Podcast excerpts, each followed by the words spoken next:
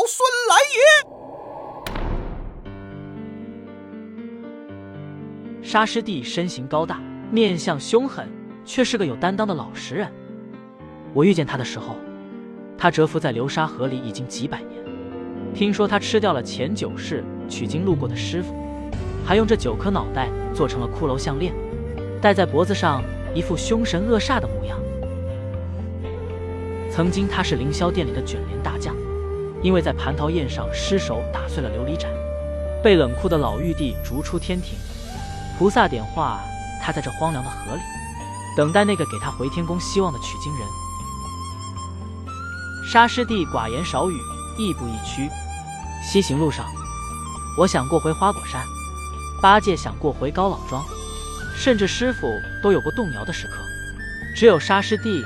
这个最沉默的兄弟，从没有刹那的犹豫和后悔，挑着担子跟在队伍，像一颗钉子，像一个驱动器。有人嘲笑他本领低微，大师兄，师傅被那妖怪给捉去了。可是哪一次他不是战斗到最后？就算当了俘虏，被绳捆所缚，也总想着营救师傅的脱身之计。